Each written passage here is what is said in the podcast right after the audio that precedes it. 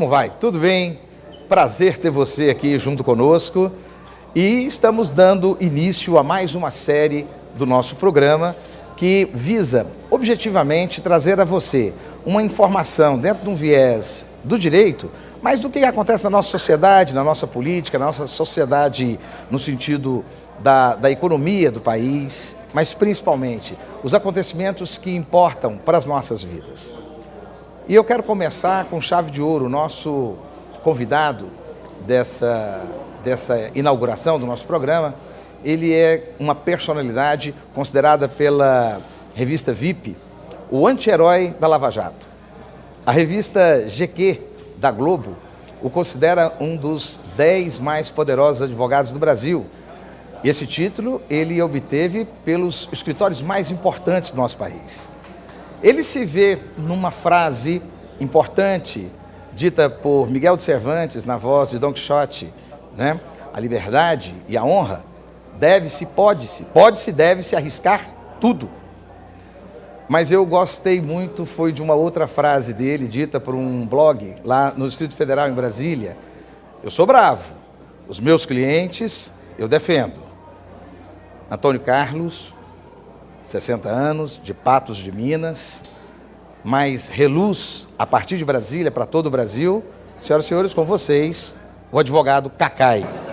Prazer enorme estar aqui, uma alegria para mim, ainda mais em Goiânia, uma cidade que eu gosto tanto, me sinto um pouco goiano, morei aqui, ainda que rapidamente, como mineiro, me sinto muito bem ambientado aqui. Então, é uma alegria para mim estar com você. Há uma lenda que falava que você era goiano. Aí, quando eu assisti uma, uma entrevista sua, dizendo que era de Patos de Minas, eu falei, nossa, ele quase deu certo. É, eu quando saí de Patos, na época 76, não tinha faculdade em Patos. Eu queria fazer direito, sempre quis fazer direito. E uma opção que eu tinha era vir para Goiânia. Eu tinha um irmão que morava aqui, chegou a ser vice-prefeito aqui, foi presidente da Saniago, foi secretário de Estado. Então eu vim para cá para estudar. Fiquei aqui quatro ou cinco meses, mas me apaixonei por uma cigana e a vida ficou um pouco complicada. Eu morava aqui na rua Araguaia, num barraco de zinco, no fundo de um escritório de arquitetura. Eu, evidentemente, um barraco de zinco em Goiânia significa que eu nunca fui lá durante o dia, só ia à noite. só à noite.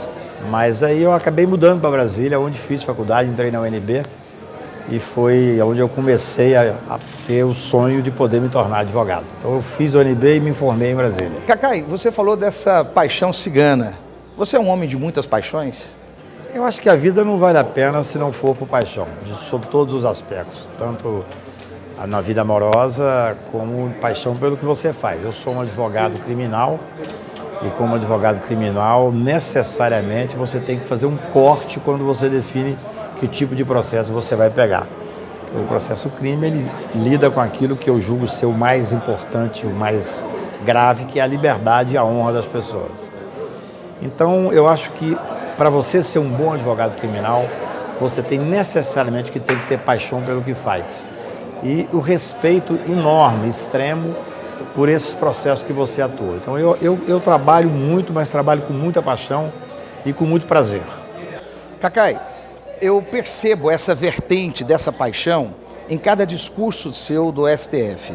Você começou ali no escritório da família Alckmin. Exatamente, é? eu fui sócio, fui estagiário do Carlos Caputo e do Zé Eduardo Alckmin e também tinha um terceiro, que é um grande amigo meu, que é de Goiás, que é o Antônio Marcos Umbelino do Lobo, a família Umbelino do Lobo daqui. Mas depois ele deixou a advocacia e eu fui sócio deles Primeiro fui estagiário, depois me tornei sócio do Zé Eduardo Alckmin, que foi uma sorte para mim. Porque na minha família não tinha nenhum advogado, então você chegar em Brasília sem conhecer ninguém não é fácil. Qualquer cidade, Brasília especialmente. E eu tive a sorte quando eu me formei, ficamos Zé Eduardo Alckmin e eu, e eu fiz, eu era solteiro, é, morava na casa de um tio meu, depois meus pais foram para Brasília. Eu não tinha nenhum compromisso financeiro, eu me fiz uma, uma, eu fiz um acordo comigo mesmo. Eu não aceitaria nenhum convite de cargo algum e não faria concurso, que eu queria advogar. A minha paixão era a advocacia criminal. Então eu pude me dedicar à advocacia. Depois saí do escritório e montei o meu escritório, da onde estou até hoje. interessante, é, quando, quando a revista VIP faz aquele comentário, o anti-herói da Lava Jato, eu acho é, que, de uma certa forma, nós temos aí a criminalização da política brasileira, e com essa criminalização da política brasileira, e aqui eu não, eu não teço nenhum comentário sobre se essa criminalização é justa ou injusta, é, é basicamente um, um fato que está acontecendo. Com isso, o risco muito grande dos advogados que atuam em razão é, do direito de ampla defesa dessas pessoas que passam por processos, que eles tenham também, é, acabam tendo uma pecha para a sociedade, de uma resistência da sociedade.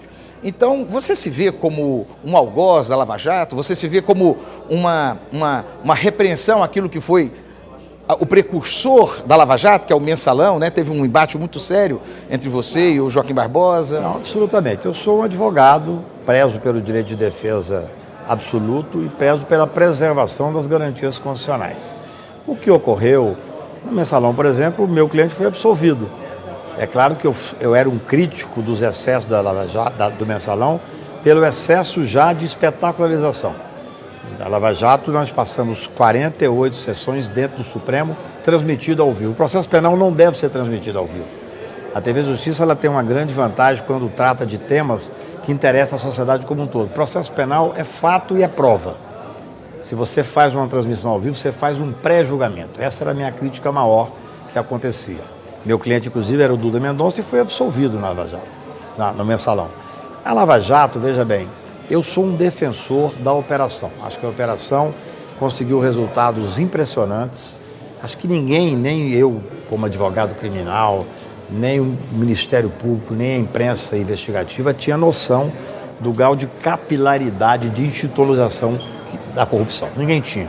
Então a Lava Jato tem essa grande vantagem. Ocorre que com o excesso de espetacularização, acho que ela se perdeu. Então eu não critico a Lava Jato, eu critico os excessos da Lava Jato. Como cidadão e como advogado, eu tenho a obrigação de criticar esses excessos. Então isso é, isso é o que eu tenho feito. Você falou bem da questão da criminalização da política, que eu acho que é uma coisa extremamente negativa. Semana retrasada, eu advoguei para o senador Romero Jucá, que foi denunciado junto do Gerdau, que é um grande empresário brasileiro, e consegui que não fosse recebida a denúncia e o Supremo disse expressamente que era uma criminalização da atividade da atividade político. político. Então, além disso, há, eu não tenho a menor dúvida, e você captou bem, uma tentativa de criminalizar a própria advocacia.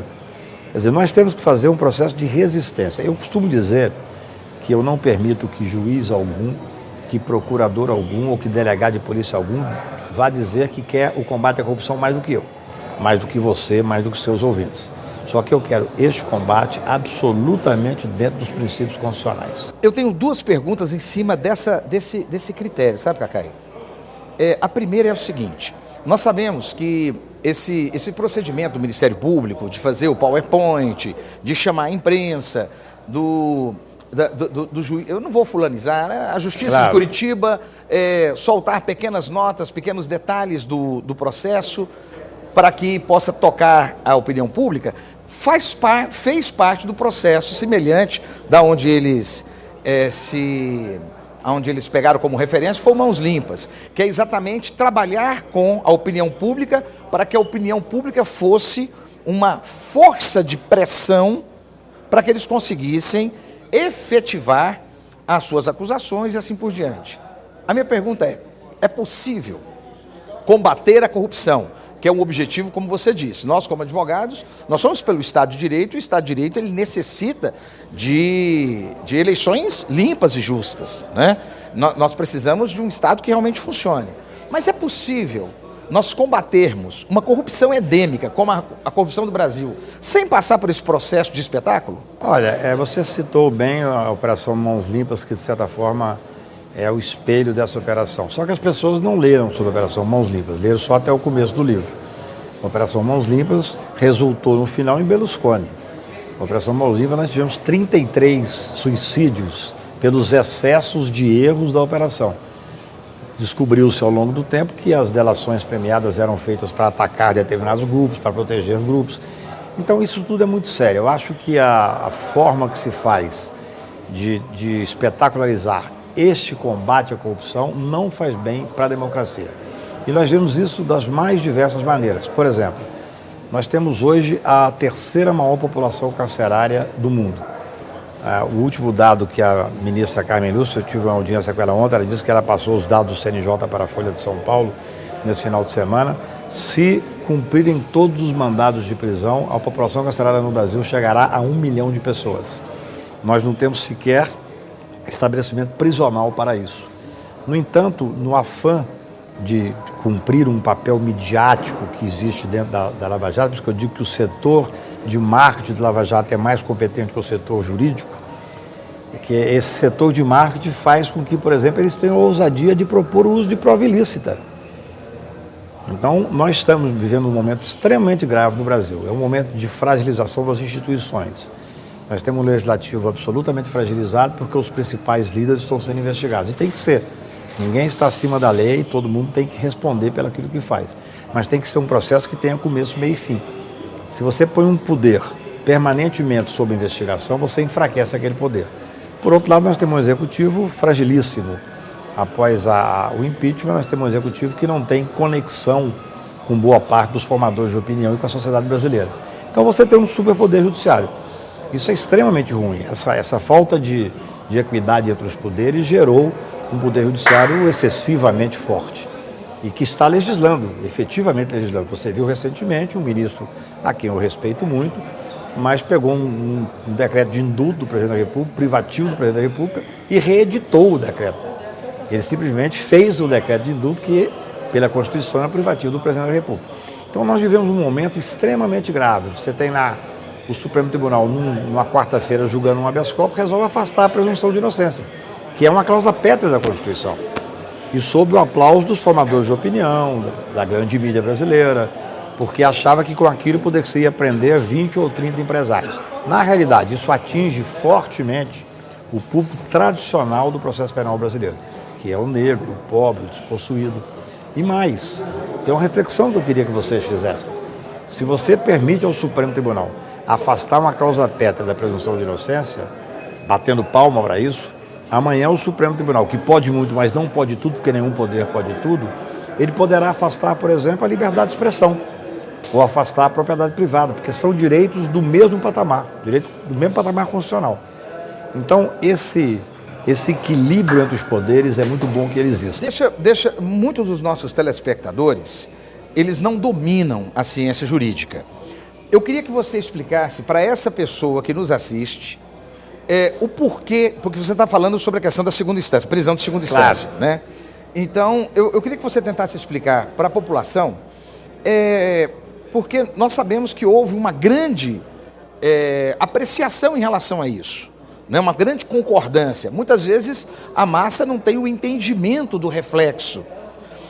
Você citou uma vez, uma defesa sua, uma frase quando uma frase que foi falado por um general quando ele editou o AI-5, né? Um assessor dele disse assim, general, o problema dessa lei não é o senhor, nem a sua assessoria, mas o guarda da esquina. Você citou isso numa defesa é, sua. Na verdade é uma frase do Pedro Aleixo. Pedro Aleixo, exatamente. Você não tem respeito pelos generais? Eu falei, não, não tenho desconfiança dos generais. O meu problema é o guarda de esquina. O que é que significa essa questão da presunção de inocência? A Constituição brasileira diz que só pode ser preso após o trânsito em julgado, após acabar todos os recursos. Está expresso. Quem não concorda com isso só tem uma forma de mudar: mudar a Constituição. Você não pode discutir essa questão dentro do âmbito do Poder Judiciário. Não pode porque é uma cláusula pétrea. É o que eu disse. Se você permite isso, amanhã poderão afastar a, a, a liberdade de expressão, por exemplo. E veja bem, há um, uma balela ao dizer que essa mudança vai dar uma efetividade maior ao processo penal com a prisão de poderosos. Felizmente, quando eu entrei com a ADC 43, Ação Direta Constitucionalidade 43, é, logo em seguida, várias entidades vieram como amigos cura, amigos da corte, inclusive as defensorias públicas. Quem são os clientes preferenciais da defensoria pública? É aquele desassistido. É exatamente a clientela tradicional do processo penal, que é o negro, o pobre, aquele que não tem acesso ao advogado. Esses são os verdadeiramente atingidos. Se você for pegar o Estado de São Paulo, por exemplo, a Defensoria Pública chega a ganhar 40% dos habeas corpus no Superior Tribunal de Justiça. O que, que isso significa? que de cada 100 pessoas que foram presas no primeiro momento no julgamento em segunda instância, 40 foram injustiçadas. Se fosse um só, já valeria a pena brigar pelo princípio. Então, essa, infelizmente, é, nós tivemos a falta de sorte. Quando eu entrei com esse processo, a decisão ação direta de constitucionalidade 43, o Lula não era sequer processado. Quis o destino que, com o tempo, o julgamento dele se desse antes do julgamento dessa ADC que eu representava. E isso fulanizou o processo. É como se esse processo fosse para beneficiá-lo. Sem dúvida que esse processo beneficiará vários Silvas da vida, mas não foi feito pensando em absolutamente uma pessoa só. Há um princípio. O princípio é, primeiro, cumprir a Constituição. Quando eu era novo e fazia política estudantil, presidente de centro acadêmico, eu achava que cumprir a Constituição era algo reacionário, que nós tínhamos que sempre avançar. Hoje eu acho que cumprir a Constituição é revolucionário. A Constituição tem esse, esse princípio da presunção de inocência. Você só pode levar para a cadeia aquele que esgotou as possibilidades de defesa. E eu digo mais: às vezes você tem um problema sério econômico ou familiar, está de mal com o mundo e começa então a analisar essas questões, tendo um certo prazer ao ver pessoas sendo presas. Mas eu cito sempre o poeta maranhense: a vida dá, nega e tira. Uma hora essa fúria punitiva pode bater ou em você mesmo, ou em alguém da sua família, ou alguém próximo de você. Interessante você falar sobre essa fúria, porque a minha pergunta tem um pouco a ver sobre a questão do abuso de autoridade. Mas antes de fazer, eu queria fechar essa, essa questão do, da presunção de inocência. É, eu, seria, eu seria desleal intelectualmente, em razão das coisas que eu escrevo, das, das entrevistas que eu já compartilhei, se eu não te fizesse essa pergunta é, a gente entende que o princípio constitucional ele é da condenação, é, é, que não pode ser considerado condenado sem que haja o trânsito em julgado. A decisão foi de que ele pode continuar lutando pela sua presunção de inocência. Mas preso. preso. Por quê? Porque dentro exatamente dessa hierarquia, um pouco mais à frente, em torno é, do subitem 70, né, 73, 74, me parece, da Constituição, quando trata sobre a prisão, não houve vedação em relação a essa prisão. Discordo, com, discordo completamente. O princípio é absolutamente claro. A presunção de inocência e tem só poderá ser preso após o trânsito em julgado. E esse princípio é repetido no artigo 283 do Código de Processo Penal. Mas não foi casuísmo aquela, essa ah, mudança de 2011? Absolutamente. Foi uma, uma fusão de 2011 em razão... A Constituição foi que colocou esse princípio. Então, ou nós cumprimos a Constituição, ou nós vamos flexibilizar a Constituição.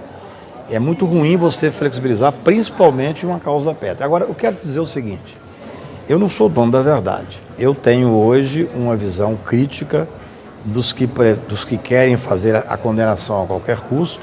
E eu gosto muito da, da, do voto do ministro Celso de Mello. Se fosse uma única pessoa que fosse injustiçada, porque a pessoa que é presa, principalmente nos cárceres brasileiros, com a situação de miserabilidade que é, ficar presa um mês, um dia, dois anos, um ano, nunca mais vai recuperar esse tempo. Eu ganhei agora, hoje até tive uma grande vitória em Lisboa, um brasileiro que se tornou português nato e que é, hoje nós ganhamos habeas corpus, ganhamos a extradição dele lá, nós conseguimos ir no, em Estrasburgo, no Tribunal Europeu de Direitos Humanos, e ganhamos uma liminar para que ele não fosse extraditado, depois ganhamos sob outros argumentos, pelo grau de miserabilidade dos presídios brasileiros. Não é crível que uma sociedade minimamente é, solidária e justa queira destruir o princípio da presunção de inocência, levando para a cadeia sem culpa formada milhares e milhares de pessoas ao longo do Brasil. Aí eu tenho, já, já me deram o sinal que nós temos que fazer um break, mas eu preciso fazer duas perguntas, senão a lógica vai quebrar. Você é um crítico da, em relação à lei do abuso de autoridade, né? Um crítico, eu digo, é, dessa, não da lei do abuso, né? Mas é, da forma como esse abuso é hoje recorrente dentro do processo, dentro do processo investigativo. Nós temos hoje uma Liga da Justiça ou uma Liga de Justiceiros no Brasil? Não, no momento é muito ruim, esse momento punitivo é muito ruim. Na verdade, as pessoas falam sobre a, a lei de abuso de autoridade e com completo desconhecimento. Eu fui debater com a vice-presidente dos juízes federais no Brasil e ela me disse, não, porque esse projeto é um projeto do Renan Calheiros. Isso é falta de conhecimento, esse é um projeto que veio da época do ministro Teori, quando, quando o ministro Gilmar era presidente do Supremo, logo após o segundo Pacto Federativo, em que se discutiu a necessidade de modernizar a lei, que é uma lei da ditadura. Ninguém quer, evidentemente, crime de hermenêutica, ninguém quer punir o juiz pelo que ele acha ou pelo que ele pensa, não é isso. Nós temos é que ver que a lei, ela visa punir o abuso, ela não visa punir a autoridade. Então, quando nós discutimos com parte da, da opinião pública que desconhece, dizendo, não, aqui há um abuso de autoridade para tentar conter a Lava Jato. Infelizmente, o país virou um país monotemático. Tudo virou Lava Jato. Essa lei, chamada de abuso de autoridade, não tem nenhuma relação com Lava Jato. Ela, há 10 anos atrás, quando esse projeto começou a ser pensado, quando ele foi escrito, tem nenhuma relação com a Lava Jato. Esse setor de marketing da Lava Jato faz isso. Ele julgou a sociedade contra aqueles que são críticos. É como se aquele que fizesse uma crítica fosse contra o combate à corrupção. É falta de conhecimento, é difícil lidar quando você vê uma pessoa que fala esse projeto veio para é, combater a Lava Jato. Esse é um projeto, ou, ou é um projeto do Renan, só porque o Renan, ao final, veio a ser relator dele. Não, é um projeto que foi escrito pelo ministro Teoria, na, na, na época do segundo Pacto Federativo, nem se falava em Lava Jato. Nós vamos agora dar um pequeno break e daqui a pouco nós voltamos com mais um pouco do advogado Cacai.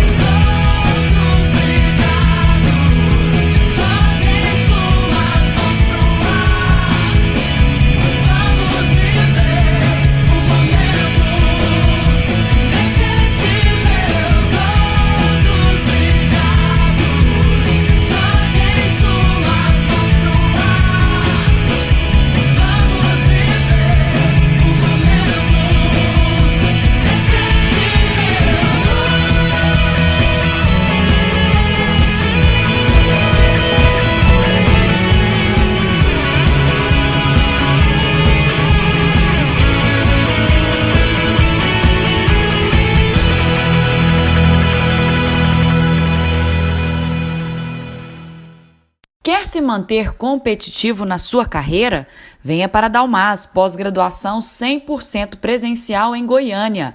Oferecemos cursos reconhecidos pelo MEC nas áreas de Direito, Farmácia, Engenharia e Psicologia. Contamos com professores renomados, especializações atualizadas e o melhor custo-benefício. Além disso, as aulas são um fim de semana por mês. Venha para Dalmas e faça parte dessa escola de líderes.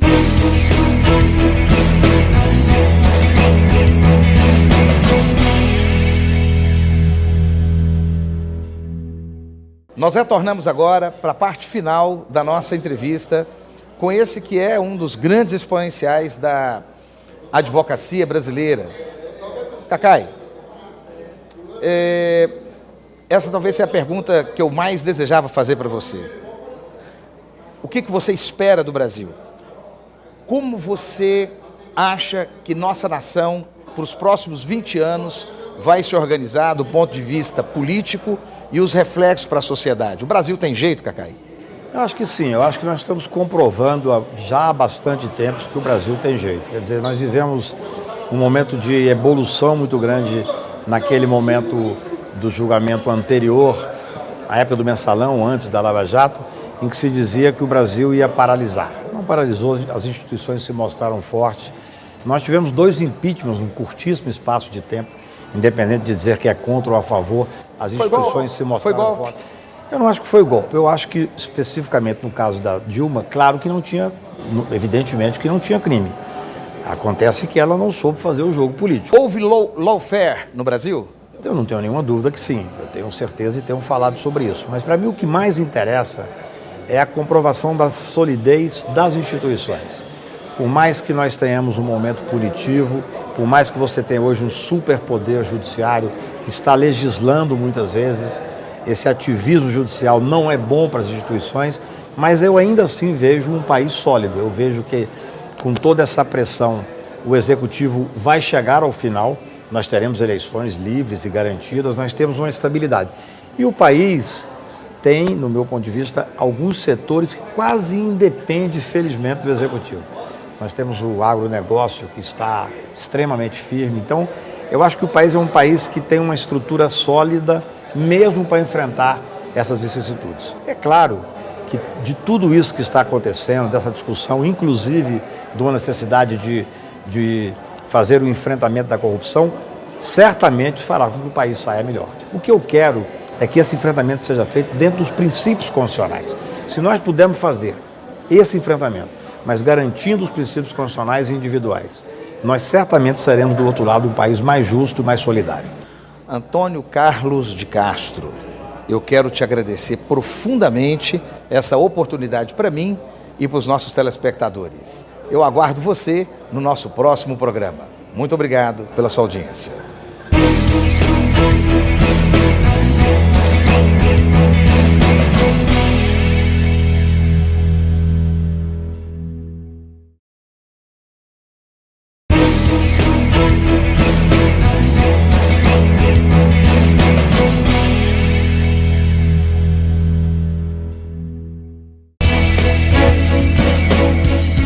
Antônio Carlos, 60 anos, de Patos de Minas, mais reluz a partir de Brasília para todo o Brasil. Senhoras e senhores, com vocês, o advogado Cacai. Quem não concorda com isso só tem uma forma de mudar: mudar a Constituição. Você não pode discutir essa questão dentro do âmbito do Poder Judiciário. Mas é possível nós combatermos uma corrupção endêmica, como a, a corrupção do Brasil, sem passar por esse processo de espetáculo?